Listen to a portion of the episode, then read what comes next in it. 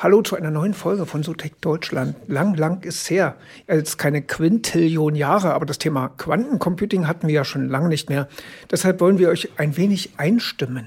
Ein Quantencomputer ist ein revolutionäres Gerät, das auf den Prinzipien der Quantenmechanik basiert und eine enorme Leistungssteigerung gegenüber herkömmlichen Computern bietet. Statt mit klassischen Bits arbeitet ein Quantencomputer mit sogenannten Qubits, die gleichzeitig mehrere Zustände einnehmen können. Dies ermöglicht es, komplexe Berechnungen in kürzester Zeit durchzuführen, die für herkömmliche Computer unmöglich wären. In den letzten Jahren haben große Unternehmen wie IBM, Google und Microsoft massive Investitionen in die Entwicklung von Quantencomputern getätigt.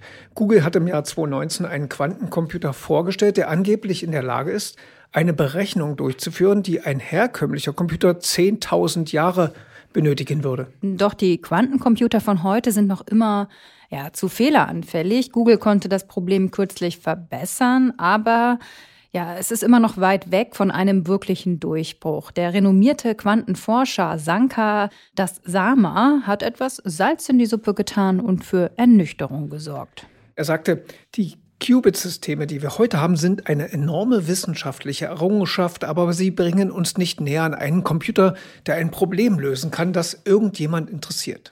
Es ist so, als würde man versuchen, die besten Smartphones von heute mit Vakuumröhren aus den frühen 1900er Jahren zu bauen.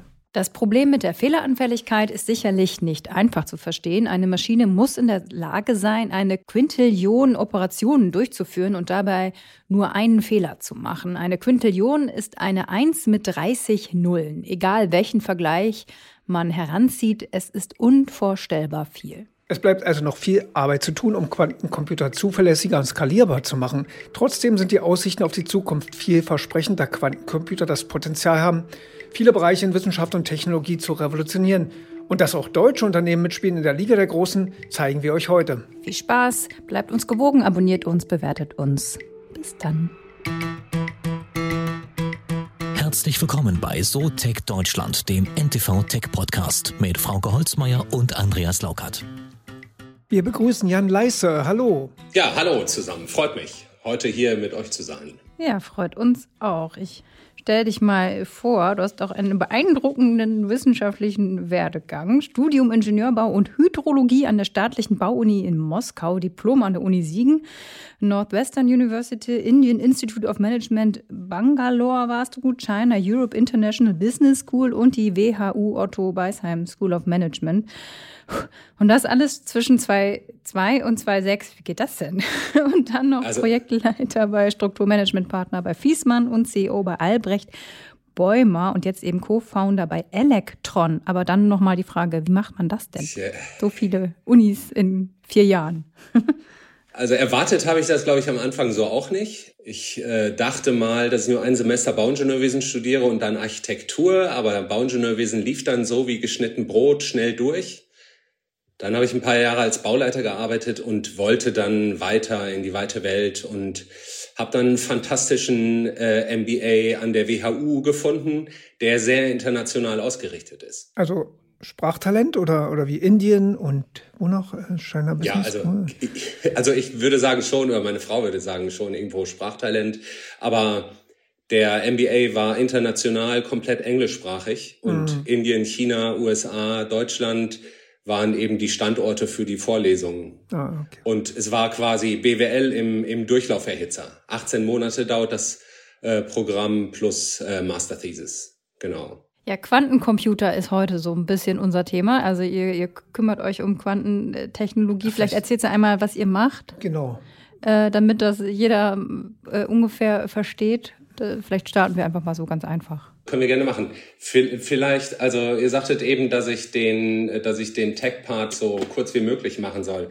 Trotzdem das generelle. so einfach wie möglich. Ja, erzähl mal, ja. Also ich, ich, ich mache es mal so einfach wie möglich, ja, weil äh, wenn wir über Quantencomputer sprechen, dann denken alle immer an Google, IBM, weil da einfach marketingseitig ähm, sehr viel läuft. Ja. Ähm, aber vom Grundsatz her basiert alles auf äh, der Quantenmechanik.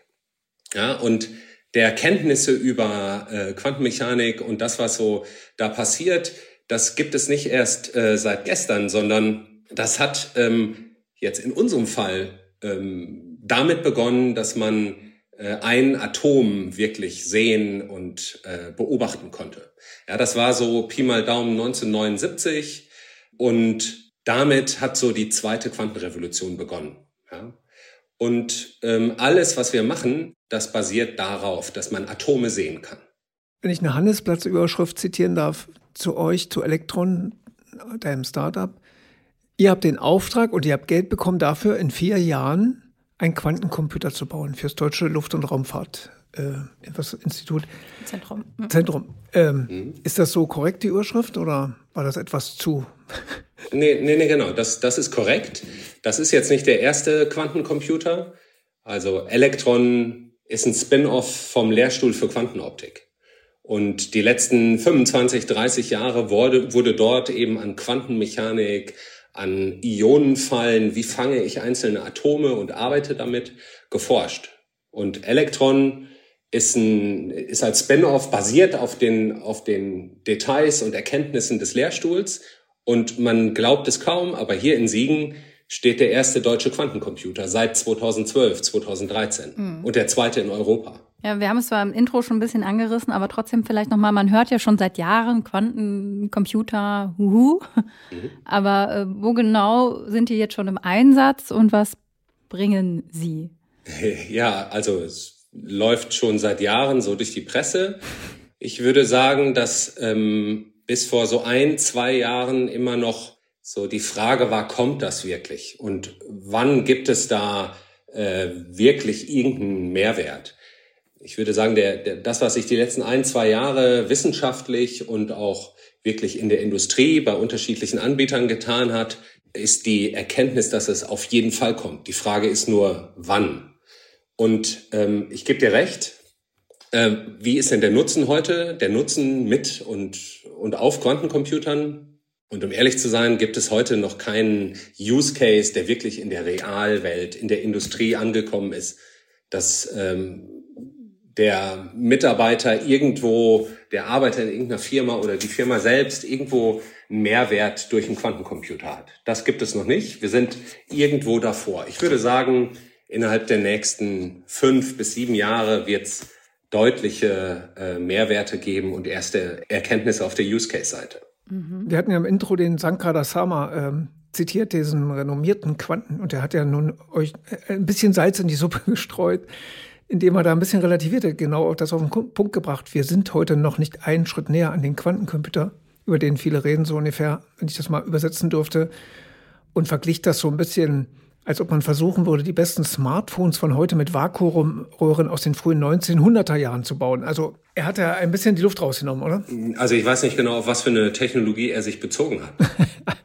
Na, er bezog ja. sich auf Quantencomputer. Also die ganze Diskussion, die, die Qubit-Systeme, die wir heute haben, sind eine enorme wissenschaftliche Errungenschaft, aber sie bringen uns nicht näher an einen Quantencomputer, der ein Problem lösen kann, das irgendjemand interessiert.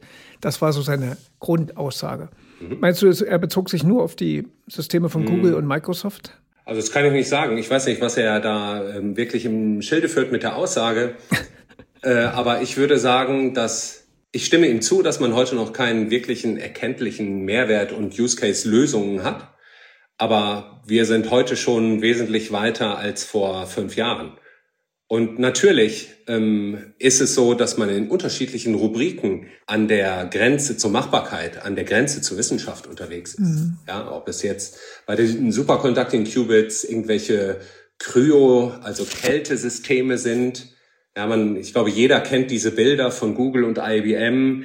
Äh, die, die, die sehen so aus wie so ein wunderschöner Kronleuchter. Mhm. Ja, äh, mit goldenen Drähten, Silber und einfach äh, tolle, tolle Bilder. Und zeitgleich ist das ein riesengroßer Nachteil, weil Kältetechnik äh, von den Systemen eben so wahnsinnig am, am Limit, am, an der Grenze zu dem Machbaren ist. Also man muss so, so nah wie möglich an den absoluten Nullpunkt kommen, um ganz stabile Qubits zu haben. Mhm. Und ähm, ja, das nur so als Beispiel für die Grenze zur Wissenschaft, die Grenze zum, zum Machbaren. Bei uns gibt es natürlich auch äh, unterschiedliche Rubriken, in denen wir an neuen Themen äh, forschen und entwickeln, also Vakuumtechnik, auch die Integration von unterschiedlichen Komponenten auf Chips. Ganz viele ähm, Herausforderungen stehen da vor uns. Aber ähm, trotzdem würde ich sagen, sind wir ein großen Stück weiter, weil unsere Systembasis eine andere ist. Mhm. Aber das heißt, wenn es jetzt noch den Nutzen wir jetzt gerade noch nicht haben, ist das denn jetzt so eine so eine 50-50-Sache, dass man sagen kann, könnte auch schiefgehen oder seid ihr da sehr optimistisch, dass der Nutzen auf jeden Fall da sein wird und sich all die Investments lohnen, weil ist ja jetzt auch nicht ganz günstig, ne? Wir sind da äh, voll von überzeugt, dass der Nutzen kommen wird. Hm. Also das, was wir weiter umsetzen werden, ist ein Projektplan. In dem Projektplan sind weitestgehend Technologien abgebildet, die es heute schon gibt, wie zum Beispiel Mikrowellentechnologie, gibt es in jedem Handy, äh, ist ein klassisches Serienpro Serienprodukt. Es geht vielmehr bei uns darum, in den unterschiedlichen Projekten die unterschiedlichen Technologien zu kombinieren, zusammenzubringen. Ich würde sagen, das ist heute Engineering und keine Wissenschaft. Mhm. Natürlich ist es bei ähm, höheren Qubit-Zahlen und bei ausgereiften, autonomisch, äh, autonom und automatisch funktionierenden Systemen nochmal ein, ein großer Schritt dahin zu kommen. Aber jetzt hin zu Quantencomputern zu kommen, die äh, Optimierungsprobleme lösen können und dadurch schon einen Mehrwert generieren, das ist jetzt keine, kein, kein Zufallsprodukt, sondern Engineering, das man umsetzen muss. Jetzt mal euer, euer Supercomputer, jetzt möchte ich gerne mal hören, wie steht ihr da im Vergleich zu Google und Microsoft? Also sagen wir mal Google und IBM.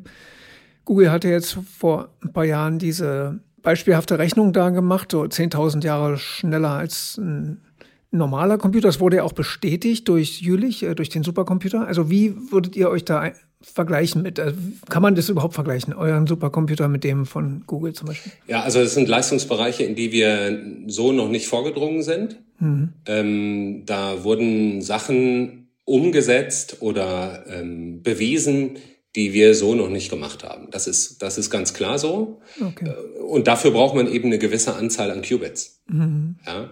Ich würde sagen, dass die Güte unserer Qubits heute eben besser ist als ähm, im Bereich von Superconducting Qubits, also der Technologie von, von Google und von IBM. Du beziehst dich ja wahrscheinlich auf die Fehleranfälligkeit, oder? Ja, genau, ganz genau. Die, die ist besser bei euch die, die Fehleranfälligkeit, also vielleicht mal auf die Grundlage unseres Systems, hm. unseres Systems, unsere Technologiegrundlage.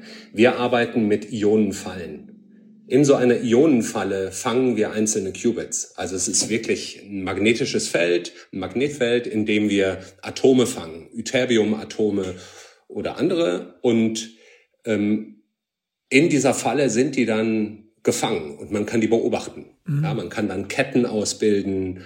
Ähm, wir kühlen die, ähm, die Ionen in dem Magnetfeld mit Lasern und äh, programmieren die Ionen mit, ähm, mit Mikrowellen. Mhm. Ja, also sind, dann ist jedes einzelne Atom ist dann ein Qubit. Und das Faszinierende daran ist, dass ähm, wir eben mit den mit einzelnen Atomen arbeiten.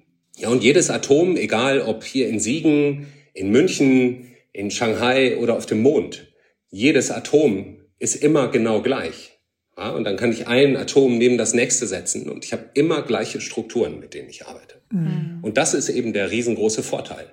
Ich hatte im Januar im, beim Weltwirtschaftsforum mit dem äh, Gründer von Terra Quantum äh, gesprochen und der wurde mal zitiert in einem äh, Interview, Wer Quantentechnologie nicht hat, wird zum dritte Weltland absteigen, hat er gesagt. Würdest du das unterstreichen? Also so ist die, ist es so wie so ein Gamechanger wie jetzt, ja, keine Ahnung, die Erfindung des Internets, wie, wie das iPhone, wie jetzt vielleicht KI mit ChatGPT. Ist das so, so bahnbrechend, dass man den Vergleich ziehen kann, dass man, wer es nicht hat, ja, ein dritte Weltland wird? Bei dem Begriff kann man streiten, aber du weißt, was gemeint ist. Nee, ich würde, ich würde das so nicht formulieren. Ich würde sagen, dass es weit, weit, weit über ChatGPT, über Internet, über andere Technologien hinausgeht. Wir ähm, entwickeln hier nicht irgendein autonomes Fahrzeug, das fährt. Wir entwickeln nicht irgendeine Datenstruktur, nicht irgendwie nur einen speziellen Algorithmus, irgendein, irgendeine Plattform für irgendwelche digitalen Medien oder so, sondern das, was, woran wir arbeiten, ähm, woran jeder äh, Quantencomputing-Hardware-Entwickler arbeitet, ist ultra revolutionär, disruptiv. Es ist eine Kombination aus der Entwicklung des Rades, äh, Entdeckung von Feuer, Buchdruck und weiß der Teufel was noch. Ja, also nur zu Fairness, aber diese iPhone-Geschichte habe ich jetzt gesagt, ne? Also das mhm. hat jetzt nicht der Kollege gesagt, sondern ich meine jetzt nur so vom Stellenwert. Aber du sagst, es ist noch tiefgreifender. Ja, ganz genau. Also das, was mit Quantencomputing ähm, möglich sein wird, das ist gar nicht auszudenken. Und ich würde sagen, dass jede Nation riesengroßes Interesse hat, da irgendwo mit dran zu partizipieren und irgendwo Kompetenzen aufzubauen.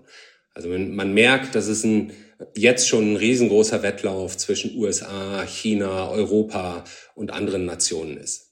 Jetzt wissen wir ja, dass Deutschland in der Forschung immer super dabei ist. Das ähm, ist, glaube ich, unbenommen, dass wir in Quantenphysik und Forschung ähm, sehr gut sind. Das zeigt ja, und du hast das ja vorhin angedeutet, dass wir eigentlich in dem Bereich immer noch in der Forschung sind. Ne? Also wir haben noch keine wirklichen Anwendungsfälle. Jetzt habe ich ähm, gesehen, es gibt noch zum Beispiel ein anderes Startup vom Max-Planck-Institut, Planck C heißen die, wenn ich es richtig ausgesprochen habe, ja. Die haben noch ein bisschen, noch ein bisschen anderes System fahren mit neutralen Atomen, was auch immer das ist. Es, jeweils hatte ich dann ein Interview kurz gelesen von dem Gründer und der hat quasi am Ende für sein System die gleichen Antworten gegeben, die du gibst, ne? Wir haben ein geiles System, die anderen, deren System haben alle irgendwelche Macken, unsere auch. Also er hat eigentlich dieselben Antworten gegeben. Also es sind ja drei Systeme am Laufen, die alle von sich behaupten, sie würden es irgendwann packen.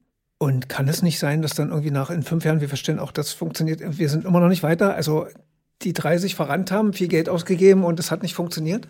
Also kann man da nicht besser zusammenarbeiten und sagen, warum arbeiten wir hier eigentlich im Wettbewerb? Wir könnten doch eigentlich viel besser das Geld zusammenschmeißen und zumindest die deutschen Startups arbeiten in einem Zentrum zusammen und befruchten sich gegenseitig. Nicht? Keine gute Idee. Ja, also erstmal vom, vom Grundsatz her gibt es auf jeden Fall unterschiedliche Technologien. Ich würde sagen, zwei, die irgendwo zukunftsrelevant sind. Das ist einmal Superconducting und äh, Ion Trap. Mhm. Und dann kann man in den unterschiedlichen Systemen sich noch Besonderheiten angucken. Aber um überhaupt daran zu arbeiten, glaube ich, braucht man schon so eine tiefe, große Basis, wie eben die 25, 30 Jahre Forschung am, am Lehrstuhl hier in Siegen mhm. und die zig Doktorarbeiten, die, die da dran hängen. Aber Natürlich, neben der Hardwareentwicklung gibt es ähm, Plattformen im, im Software-Stack. Also angefangen beim, beim Frontend, an dem der User wirklich einen Algorithmus eingibt und unterschiedliche anderen Daten, bis äh, runter zum Arbeiten mit den einzelnen Qubits. Ja, es gibt unterschiedliche Ebenen und natürlich gibt es da ähm, Standardsprachen und Standardpakete, die man äh, in unterschiedlichen Technologien nutzen kann, das wird so auch getan. Große Kooperationen zwischen unterschiedlichen Hardware-Ansätzen sehe ich so momentan noch nicht. Aber es ist schon so, dass unterschiedliche Technologien und auch unterschiedliche Pros und Cons haben. Ja?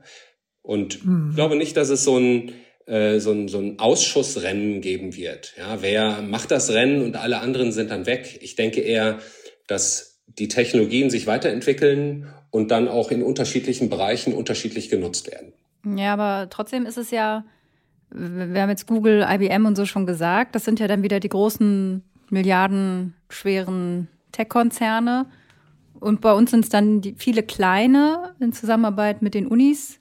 Korrigiere mich, aber das, das ist auch gut und bestimmt vielfältiger Ansatz, aber ist ja vielleicht am Ende dann nicht so viel dahinter monetär, wie, wie es jetzt dann bei, bei den Tech-Konzernen, bei den großen sein kann. Ist es dann, ein, äh, also seht, habt ihr dann die Sorge, wenn da nicht genug reingebuttert wird, dass, dass es dann, dass wir dann irgendwie da Rücklichter sehen? Oder sagt ihr, ihr seid in euren Teams so gut, dass das, weil am Ende muss ja irgendwann ein Geschäftsmodell draus kommen, ne? Wenn ja, wir wieder nur gut in der Forschung sind, dann haben wir auch nichts davon. Ja, auf jeden Fall. Ja, da, also auf der einen Seite würde ich sagen, ja, Cash hat immer was mit der, mit der Performance von einem Startup zu tun.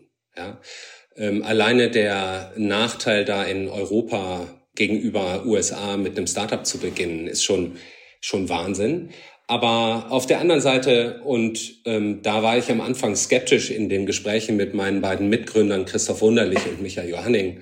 Die beiden sagten, Mensch, es gibt Themen, die kann man mit Geld nicht beschleunigen. Hm. Aber so ist das. Ja, und das ist so, weil eben viel Erfahrung dahinter steht, aber auch die, das richtige Team-Setup, der richtige Moment daran zu arbeiten, die richtigen Kontakte und so weiter. Ich würde sagen, dass hier und da und natürlich alleine, wenn man sich das marketingseitig anguckt und welche Standards durch die Großen schon so auf den Markt gebracht werden und wie man denen dann auch hinterher eifern muss, gibt es da natürlich einen Nachteil. Aber ähm, ich sehe es so, dass wir auf jeden Fall, äh, dass der Wettbewerb eröffnet ist und dass das nicht aussichtslos ist, als Elektron da ganz vorne mit dabei zu sein. Da möchte ich ja trotzdem nochmal nachhaken. Ich erinnere mich so an KI, da haben wir das vor zehn oder ja, vor zehn, acht, fünf, acht Jahren auch gesagt, ja, muss man erstmal, Forschung ist ganz gut und dies und das. Mhm. Und jetzt plupp, auf einmal, irgendwann kommt doch immer der Punkt bei solchen ähm, Entwicklungen, dass dann Geld alles ist. Wenn Microsoft zehn Milliarden in die Hand nimmt, dann, dann geht das mal richtig ab wie die Post. Ne? Und wenn die Computer, die Quantengeräte irgendwann mal wirklich produzierbar sind und skalierbar wären, dann kommt der nächstgroße mit 100 Milliarden kauft euch oder wen auch immer und macht daraus dann das dicke Business und nicht in Europa. Also nur mal so gesprochen. Also die Entwicklung ja. war doch bisher immer so. D'accord. Ja. Also fehlt uns so das Geld. Ich sehe doch wieder, dass ihr dann irgendwann in vier Jahren seid ihr erfolgreich. Ja, und dann ist keiner da, der euch 10 Milliarden gibt. Außer Microsoft, die euch dann aufkaufen. Ja, das ist so. Ja. Das ist so. Genau. Okay. Und was machen wir jetzt dagegen? Ja. Also weil jetzt, ich sage jetzt einfach so, das ist so. Ja. Und es ist auf jeden Fall ein Thema, mit dem wir uns beschäftigen. Ja, wir alleine der Weg aus dem aus dem Lehrstuhl raus, einen Investor zu finden, der in uns investiert, war hier bei uns in Deutschland schon wirklich schwierig. Mhm. Da gibt es die ganzen öffentlichen Programme, da gibt es dann Fördergelder, aber man braucht immer einen Eigenanteil, den man auch aufbringt. Ja, wir haben Early Bird, Bird gefunden. Die haben ein spezielles Programm und einen spe speziellen Fonds, der heißt UniX. Und die investieren in Startups, in Deep Tech ganz frühphasig. Ja, die haben uns auch weiter auf den, auf der, auf dem, auf dem Weg in die Zukunft gehalten. Ja, und so geht es jetzt weiter. Das nächste Investment kam auch über Early Bird. Wir sind gerade dabei, auf die nächste Investorenrunde zuzusteuern. Und natürlich machen wir uns Gedanken dazu, Mensch, wer kann die nächsten Runden wirklich so auch mitgehen? Das sind dann Runden, die irgendwo zwei, dreihundert Millionen Euro groß sind. Und da alleine jemanden zu finden aus Deutschland, aus Europa, das, da mache ich jetzt momentan äh, ein, zwei Fragezeichen, aber auch drei, vier Ausrufezeichen hinter. Weil ich glaube, dass, und das sehe ich auf der, auf der politischen Ebene auch. Ja, es gibt natürlich dieses Quantum Flagship europaweit. Ja, aber alleine was so in der deutschen Politik und in den deutschen Parteiprogrammen auch stattgefunden hat. Eigentlich ist Quantencomputing überall zu finden. Und man muss einfach sagen, dass man ähm, das Thema technologische Souveränität ähm, irgendwo dabei ist zu begreifen. Wir haben so viel an Technologie verloren. Wenn man sich das Thema Robotik anguckt, mit KUKA an Chinesen verkauft, wenn man sich das ganze Thema Dateninfrastruktur in Europa anguckt, ja, Internet, Google, Amazon und so weiter, da spielt Deutschland, da spielt Europa keine Rolle. Ja, jetzt ist das Thema Quantencomputing dabei abzuheben und zu pflegen.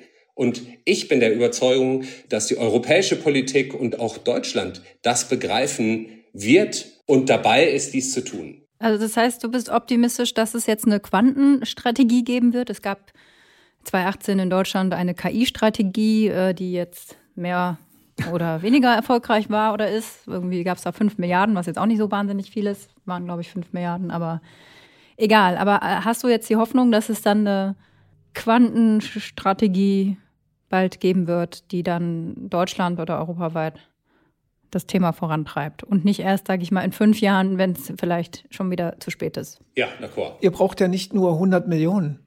Wenn euer Ding jetzt so gut ist, dann braucht ihr vielleicht 10 Milliarden. Und ihr bekommt doch nie im Leben, wenn es eine europäische Quantenstrategie gibt, über 10 Milliarden, kriegt ihr doch nie die 10 Milliarden. Ja, d'accord. Ja? Also ich, ich gebe euch Wir ja recht. ich sage sag jetzt auch nicht, ja, ich, ich sage jetzt auch nicht, schwuppdiwupp, äh, Ding gelöst und ich, ich schlafe damit irgendwie gut, aber ich glaube, dass man äh, mehr tun wird als in der Vergangenheit und Trotzdem glaube ich nicht, dass das jetzt so, eine, so ein deutscher Home Run sein wird und mhm. Elektron wird alle Mittel, die für das Thema überhaupt zur Verfügung stehen, einsammeln. Das glaube ich nicht. Mhm. Ja, aber es, ich glaube, es ist schon anders, wenn man das Heft so komplett aus, aus der Hand gibt und ähm, Startups und IP einfach international weiterverkauft und dann irgendwo anders das große Geld und auch der große Erfolg gemacht wird, versus äh, Kooperationen auf internationaler Ebene. Da denke ich, wird sich einiges, mhm. wird einiges passieren. Jetzt zur Zeit ist ja gerade das große Thema Startup-Finanzierung. Wir haben ja viele Zusammenbrüche jetzt erlebt und dann kommen die Investoren jetzt, jetzt brauchen wir wieder mehr Businessmodelle. Also wir wollen nicht nur eine tolle Idee haben, sondern ein Businessmodell. Habt ihr da eine Idee für Quanten, also abgesehen davon, diese zu bauen, muss das ja sich auch dann mal irgendwann tragen, theoretisch. Habt ihr, macht ihr euch darüber schon Gedanken? Also außer jetzt den einzubauen, Ihr sagt, ihr seid skalierbar, also könntet ihr dann auch 100 bauen. Und da muss man ja überlegen, wem verkaufe ich die und was bringen die mir? Also kann man ein Businessmodell schon aufstellen für in 10 oder 20 Jahren? Ja, also jedem Businessplan muss auch irgendein Zukunftsmodell äh, zugrunde liegen. Ja. Mhm. Und natürlich haben wir auch ein Zukunftsmodell, das so eine Mischung aus Verkauf von Hardware, aber insbesondere Verkauf von Rechenzeiten anbelangt. Ja. Mhm. Da sind wir mit unterschiedlichen Industrieplayern unterwegs, auch unterschiedlichen, ich sag mal, Infrastrukturknotenpunkten, an denen man Quantencomputer gut platzieren kann. Also es wird nicht so sein, dass der Quantencomputer hinterher in jedem iPhone, in jedem Handy ist oder zu Hause auf dem Schreibtisch steht. Vielmehr wird es unserer Meinung nach so sein, dass in den Rechenzentren der Quantencomputer eingebunden ist, wie heute irgendein x-beliebiger Supercomputer. Ja. Mhm. Und ich glaube, dass, also, ich glaube schon, dass auf der Venture Capital Seite und woher soll das Geld sonst kommen? Ja, ähm, dass auf der Venture Capital Seite eine andere Wahrnehmung ähm, und ein, eine, so ein Strukturwandel eingesetzt hat. Ja, es gibt so Startups wie zum Beispiel ähm, Marvel Fusion, ähm, die auf der auf der Fusionsseite unterwegs sind, oder es gibt ESA Aerospace, ähm, Raketen äh, zu entwickeln in Deutschland. Und dadurch ähm, werden schon auch andere Investoren, andere Geschäftsmodelle angesprochen. Mhm. Das ist jetzt nicht mehr das digitale, wahnsinnig skalierende ähm, Internetprotokoll oder der, der Businessplan, der da irgendwie im Netz äh, Follower sammelt, mhm. ja, sondern es ist wirklich Hardwareentwicklung und damit eine Basis auf EU-Ebene. Und damit spricht man andere Investoren an. Und ich glaube, das passt heute auch ganz gut zu dieser Zwickmühle, in der sich die, die unterschiedlichen Investoren befinden. Habt ihr genug Leute, die Bock drauf haben? Also ähm, könnt ihr euch vor Leuten, die mitmachen wollen, gar nicht retten oder ist das eher schwierig? Also alle Leute, die bei uns sind, ähm, haben mega Bock. wir können, wir suchen trotzdem sehr intensiv. Durch unsere Pipeline sind mittlerweile, also seit so Mitte, Ende 22 1000, 1300 Leute gewandert, die alle auf der Physik, IT, äh, Informatik und äh, Quantensoftware-Seite unterwegs sind. Mhm. Ja, ein, sehr breiter Screening-Prozess, erstmal fachlich die richtigen Leute zu finden. Mhm. Ja, heute arbeiten bei Elektron zwölf Nationen. Und wir haben hier in Siegen 27 Mitarbeiter, in Hamburg fünf und das Team in Hamburg wird Ende des Jahres mindestens 25, 30 Leute groß sein und hier in Siegen auch so Pi mal Daumen 30, 35 Leute. Ja. Aber die haben alle Bock. Ähm, und das besonders herausragende ist, dass wir eben, wir gucken uns die Science und die technische Seite sehr tief an. Ja, es sind mehrere Case Studies, durch die Bewerber laufen. Und am Ende ist nochmal äh, der klare Fokus auf Team, auf Persönlichkeit, auf Kommunikation und einfach die Wahrnehmung gegenseitig. Also es ist, es ist explizit so, dass wir nicht nur danach fragen, Mensch, passt ihr zu uns, sondern ich frage auch, Mensch, passt du zu mir, pass ich zu dir, ja? Mhm. So dieses gegenseitige. Und das zieht sich durch die durch die durch die Einarbeitung hier und Teambuilding, Teamkommunikation ähm, darauf liegt der Fokus. Und ja. mit diesem Vereinigen von Herz und Kopf ist es, also schon im Interview, in der, in der Interviewphase, ist es so, dass wir, ich glaube, wir haben mittlerweile einen Mitarbeiter verloren, der im Bewerbungsprozess gesagt hat, nee, ich, ich möchte nicht. Mhm. Sonst gibt es keinen, bei dem wir gesagt haben, den wollen wir und der dann zu irgendeinem Wettbewerber abgewandert ist. Mhm. Und das ist, finde ich, schon faszinierend und zeigt mir, Team plus Kopf, das zieht.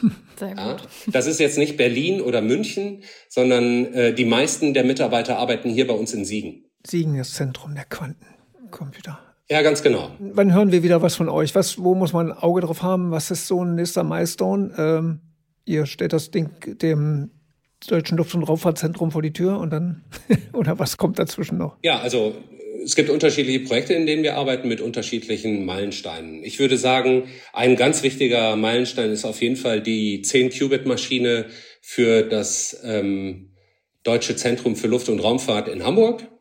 Ja. Ah, funktionsfähig sozusagen. Ganz genau, funktionsfähig. Wir sagen, wir nennen es Demonstrator. Also es ist jetzt nicht das futuristische Wahnsinnsgerät, das ähm, die, die technischen Meilensteine, wer weiß wie, ähm, nach vorne versetzt und besser als INQ, besser als Google, besser als, als IBM. Nein, es ist ein Demonstrator, der aber schon viel kann. Mhm. Und viel kann bedeutet, da ist dann der, der direkte, die direkte Zusammenarbeit mit unterschiedlichen Industriepartnern, die, die auf den Maschinen ihre Teams und ihr Wissen auch enablen wollen. Ja, es ist, alle fragen immer, Mensch, wie viel Qubits? Ja. Ja, ja. Und diese Frage ist aus zweierlei Gründen völliger Unsinn. Die erste, das erste Thema ist, Qubits sind nicht gleich Qubits. Da ist immer, ihr habt eben das Thema Fehlerkorrektur angesprochen. Ja, da ist immer das Thema Fehlerkorrektur ganz wichtig und da stehen wir im Wettbewerb zu Google und IBM unvergleichbar besser da. Und das andere Thema ist, ja, wenn der, der Quantencomputer steht, was muss denn bei den Industrieunternehmen, was muss denn in den unterschiedlichen Branchen geschehen? Und wann können die denn die Maschinen nutzen? Und es gibt eben heute noch Konzerne, Mittelständler, die alle noch über Digitalisierung sprechen. Mhm. Leute, die Sachen müssen vorangetrieben werden. Ja, wenn man Quantencomputer nutzen will, muss man digitalisiert durchdigitalisiert sein. Daten müssen da sein. Und das andere Thema ist, man braucht Leute, die auch anders denken können. Ja, mit dem Thema Quantencomputing. Das ist zum Teil auch, ich verabschiede mich von herkömmlicher Informatik und ich gehe in Quanteninformatik. Und da hängt natürlich viel an Enablement, an, ähm, an Schulen und an, an Lehre mit dran. Mhm. Ja, man muss die Leute entsprechend ausbilden. Und dieser Demonstrator beim DLR in Hamburg, der ist da an der Stelle der richtige Meilenstein. Okay. Wenn du das jetzt alles nochmal so ja, zusammenfasst und dann eine Schulnote gibst, wie gut ist Deutschland in dem Bereich in Quantentechnologie, Computing? Ja, Anwendung. Ja. An, hm. Danke, ja. Eins bis sechs. Also ich würde sagen, wenn es Elektron nicht geben würde. ja, jetzt mal unabhängig davon, ähm, ich glaube, es wäre gut, das nochmal äh, zentraler aufzusetzen. Ja, ich, ich finde es sehr gut, dass wir so liberal, so frei aufgestellt sind, dass es Bundesländer gibt, die da ihre eigenen Gedanken und Ideen verwirklichen. Aber es wäre schon gut, wirklich eine übergeordnete Strategie zu implementieren und das dann auch ganz deutlich mit Investitionsmitteln zu unterstützen. Ja, das Thema äh, Fördertourismus irgendwo zu unterbieten, äh, zu unterbinden und und ganz klar deutsche Start Startups auch voranbringen, deutsche Technologieansätze, deutsche IP zu fördern. Mhm. Und ich würde sagen, auf dieser Invest-Strukturebene weiß nicht, ob man da über eine vier hinauskommt. Wenn ich mir jetzt andere Länder äh, angucke, Kanada, USA, hm. also da, da hat Deutschland schon einiges nachzuholen. Aber auf der Technologieseite, meine Güte, wie viele Universitäten gibt's, die an dem Thema die letzten Jahrzehnte stark und hart ähm, geforscht haben? Wie viel wirklich auch schon eingetragene IP gibt es? Ja? Hm. Es muss halt jetzt ans, ans Rollen und ans Laufen kommen. Und dass wir jetzt bei Elektron diese Kombination aus zwei krassen Forschern, Christoph Wunderlich, Michael Johanning und jemandem, der so betriebswirtschaftlichen Zehnkampf betreibt, also ich, äh, haben. Ich glaube, das ist ein Erfolgskonzept, das es nicht überall äh, gibt. Und trotzdem ist das, würde ich sagen, der größte Asset, den wir haben. Ja, Mensch. Da sind wir froh, dass wir die Sparkasse Siegerland haben, die auch in euch investiert. ja, genau. Also der, das ist der Siegerland-Fonds, einer der ersten Venture Capital Fonds in Deutschland. Also so futuristisch war Deutschland damals schon unterwegs. Und ohne den Siegerland-Fonds und Susanne Kolb wird es uns heute nicht geben. Das ist so. Na dann, liebe Grüße. Ja, danke, Jan. Danke. Ja, das richte ich aus. Gerne.